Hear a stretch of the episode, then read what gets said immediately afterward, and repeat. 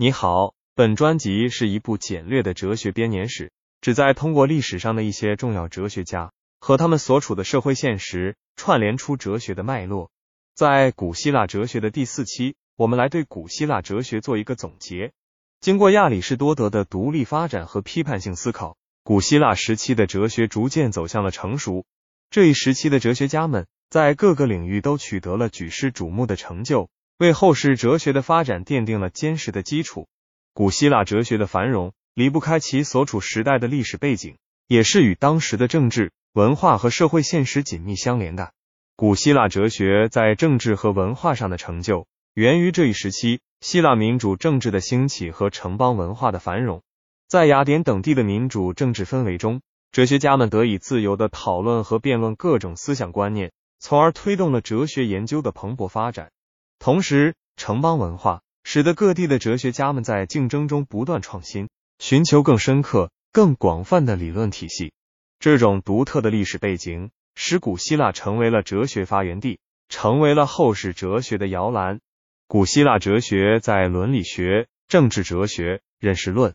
自然哲学等领域都有极为重要的贡献。从早期的自然哲学家到苏格拉底、柏拉图和亚里士多德。古希腊哲学家们不仅关注人与自然的关系，还关注人类社会的内在规律。他们致力于探究世界的本质，探讨道德、政治、美学等领域的问题，为后世哲学的发展打下了坚实的基础。古希腊哲学也展现出了不同流派之间的多样性。从苏格拉底的提问式教育、柏拉图的理念论到亚里士多德的实证主义，这些流派各有其独特之处，共同形成了古希腊哲学的丰富多样性。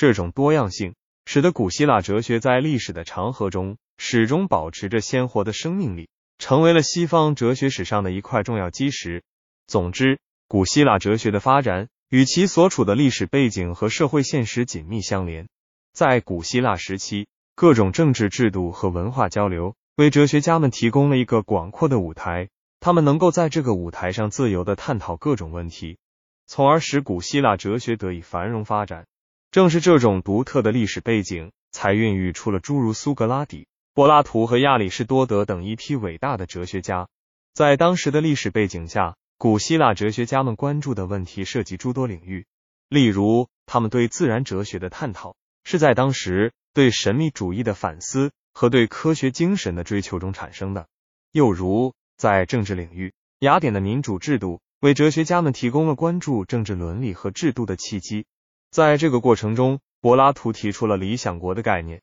试图通过对理想政治制度的构想，实现公正和谐的社会秩序。古希腊哲学家们的思考也受到了当时社会现实的影响，例如古希腊社会的奴隶制和贫富分化等问题，使得哲学家们更加关注道德和正义的问题。苏格拉底的提问是教育和柏拉图的理念论，都试图为人们提供一种道德的指南。以帮助他们在现实生活中实现美好的人生。此外，古希腊哲学家们在当时的历史背景下，也对知识和认识展开了深入的探讨。在追求真理的过程中，他们逐渐形成了一套系统的哲学体系。例如，亚里士多德的分类学和逻辑学，为后世哲学和科学的发展提供了重要的理论基础。在古希腊历史背景的推动下，哲学家们的思想不断发展、丰富和深化。这一时期的哲学成果，不仅为西方哲学史上的后来者提供了源源不断的灵感，